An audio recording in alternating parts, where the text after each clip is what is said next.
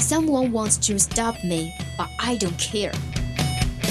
想了解欧美最新八卦，想学美国地道俚语，还想听暖心美文，怎么要求这么多呀？AE 通通为你寻来。想练听力、提口语，速速前来 Action English。Here is Bubbles and Lemon。Twenty-one o'clock to twenty-two o'clock on Tuesday. Welcome to Action English. 记记得带上笔记本啊。New season, new day. New start, new, new choice. 你的选择是什么呢？来 Hot News，一切八卦娱乐全新信息，让你轻松掌握。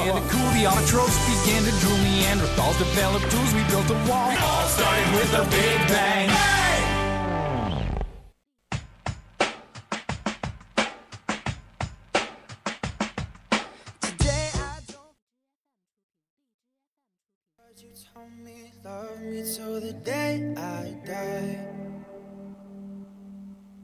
Surrender my everything, cause you made me believe you're mine.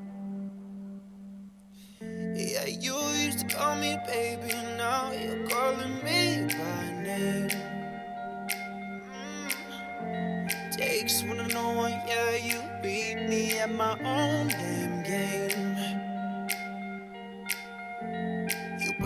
Pushing, I'm pulling away, pulling away from you. I give and I give and I give and you take, giving you take.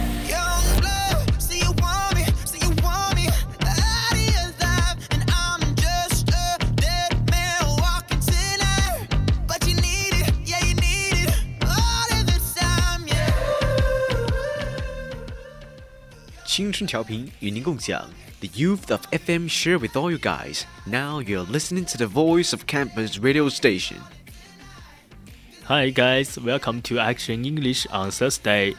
I'm Rain. Now it's the hot news time. Next will be the first piece of news. Groundwater regulation signed. 地下水管理条例签署，下月施行。 Chinese Prime Minister Li Keqiang has signed a State Council decree unveiling a regulation on the management of groundwater. The new regulation, which will take effect on December 1st, set out specific rules of groundwater in the areas of survey and planning, conservation and protection, overexploitation treatment, pollution control, and supervision and management. 国务院总理李克强日前签署国务院令。公布《地下水管理条约》，自二零二一年十二月一日起施行。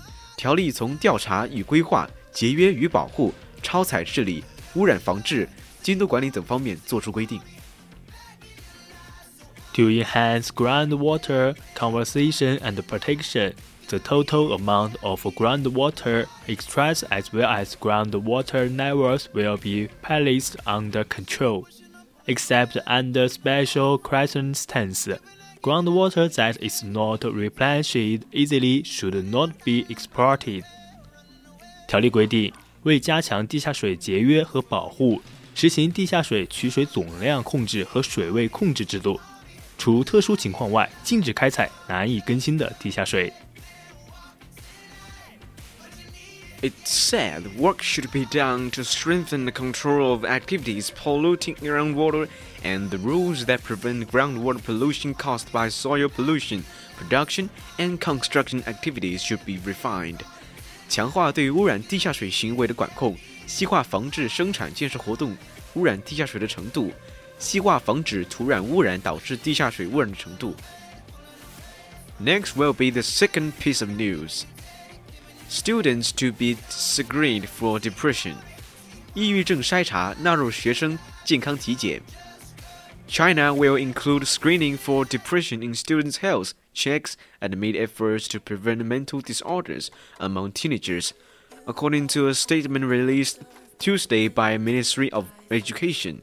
The statement was released in response to a proposal on preventing depression among teenage students, but forced by 13th National Committee of the Chinese People's Political Consultative Conference, Chinese top political observer body, during its fourth session.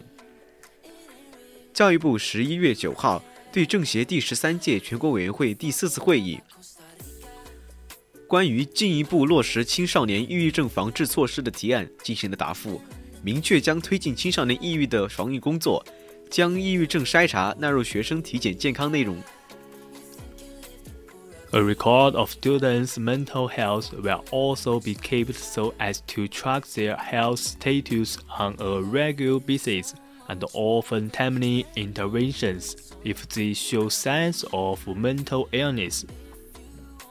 The statement said, noting a system for prevention will be put in place. 教育部还表示，将建立学生心理健康档案。 定期评估学生心理健康状况，对测评结果异常的学生给予及时的干预，建立全过程青少年抑郁症防治体系。Next will be the third piece of news. Weifang added to Creative City Network. 潍坊获手工艺与民间艺术之都称号。Weifang Shandong province has been added to UNESCO's Creative Cities Network as a crafts and folk art city, UNESCO said on November the 8th. Weifang, with a population of 9.38 million, has guqin, a traditional Chinese string musical instrument, and paper cutting, listed as masterpieces of oral and intangible heritage of humanity by UNESCO.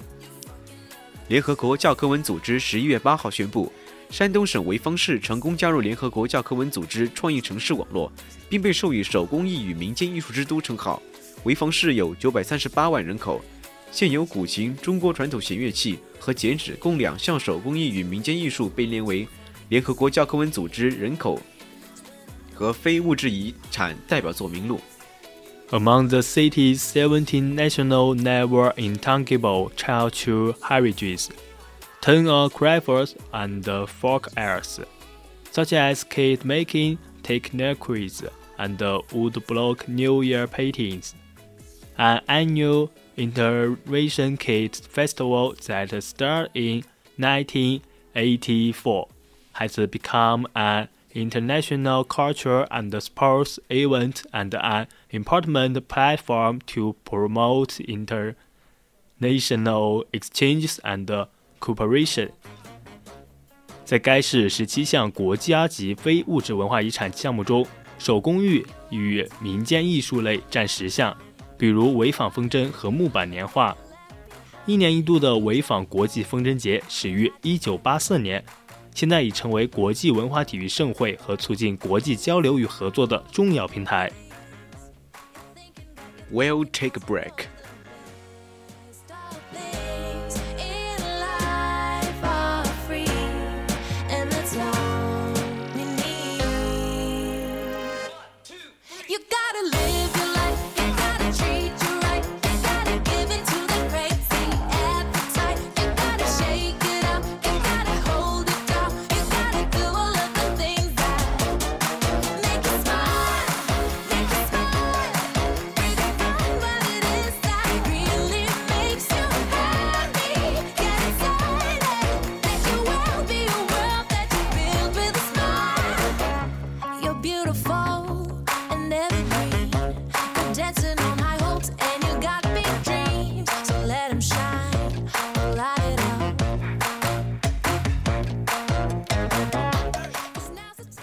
Welcome back. Now this fifth piece of news. Mars Edition Ketchup reviewed. 全球首款火星番茄酱问世。Heinz reviewed its first Mars Edition ketchup with tomatoes produced on Earth in Mars-like conditions. A team of 14 astrobiologists worked for nine months at the Aldrin Space Institute at the Florida Institute of Technology growing tomatoes in a controlled environment with soil, temperature, and water conditions similar to Mars. 美国亨氏公司日前发布全球首款火星番茄酱。制作这款番茄酱的番茄是科学家在模拟火星条件下培育的。十四名科学家组成的团队在佛罗里达理工学院奥尔德林空间研究所培育了九个月，才种出这些番茄。他们在实验中模拟了火星的生存环境，如土壤、温度和水源。Former NASA astronaut Mike Massimino said ketchup has been a staple condiment in space to spice up happy meals, but the mother addition variety has implications that go beyond forever. The experiment, which has been two years in the making, demonstrates the possibility of long-term food production on Mars. The research team and Mosiron will be the first to test the final product on November 10. 美国航空航天局前航天员麦克马西米洛表示，番茄酱是太空脱水食物中的常用调味品，但火星番茄酱的意义远不止口味。这项历时两年的实验还证明了在火星上长期种植植物的可能性。据悉，该研究团队和马西米诺将于十一月十号首次品尝这款火星番茄酱。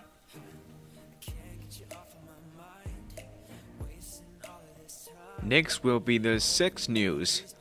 Foreign trade up in first 10 months. 前十月，我国进出口实现增长。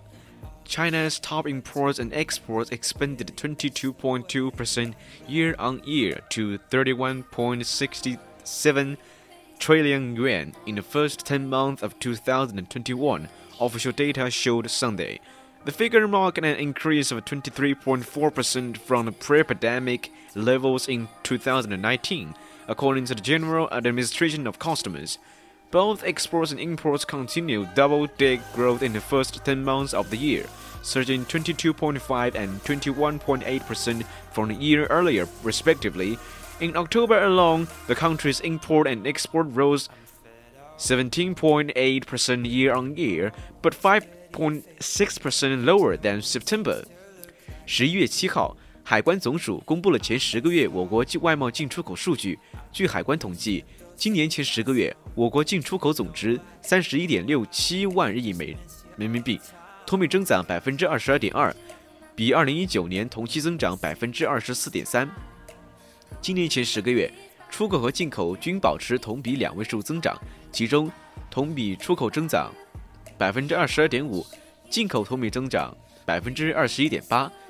从十月当月看，我国进出口总值同比增长百分之十七点八，环比下降百分之五点六。第二条新闻：Leading tool for carbon reduction debates，央行推行碳边知识工具。The People's Bank of China, the nation's central bank, said on Monday it has rolled out a supporting tool for carbon reduction.